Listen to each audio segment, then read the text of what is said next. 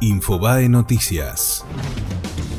Juan Manuel Urtubey se reunió con Mauricio Macri. El gobernador de Salta fue el tercer referente de Alternativa Federal que el presidente recibe en cuatro días. El lunes había sido el turno de Miguel Ángel Pichetto en Olivos y el martes el de Juan Schiaretti. En una entrevista exclusiva con Infobae se refirió al futuro de la tercera fuerza y la relación con el ex ministro de Economía Roberto Labaña. Además, rechazó las versiones sobre una posible candidatura a vicepresidente con Macri al tiempo que aseguró que Alternativa Federal goza de buena salud y va a gobernar la Argentina. Para ver la entrevista completa, entra a infobae.com. Alberto Fernández aseguró que si el derecho funciona, Cristina Kirchner no va a ser condenada. El precandidato presidencial volvió a insistir con que el indulto es inviable y remarcó que cree en la inocencia de su compañera de fórmula. También dijo que las detenciones de Julio Devido y Amado Vudú son ilegales porque es una decisión absolutamente arbitraria ya que ninguno tiene sentencia definitiva.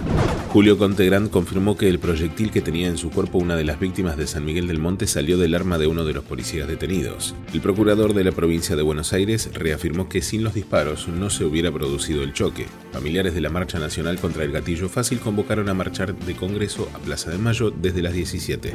Ricardo Echegaray será indagado hoy en el juicio por la presunta falsa denuncia a Alfonso Pratgay.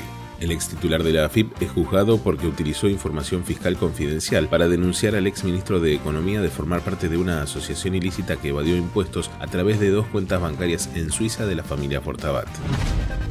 Fue Infobae Noticias.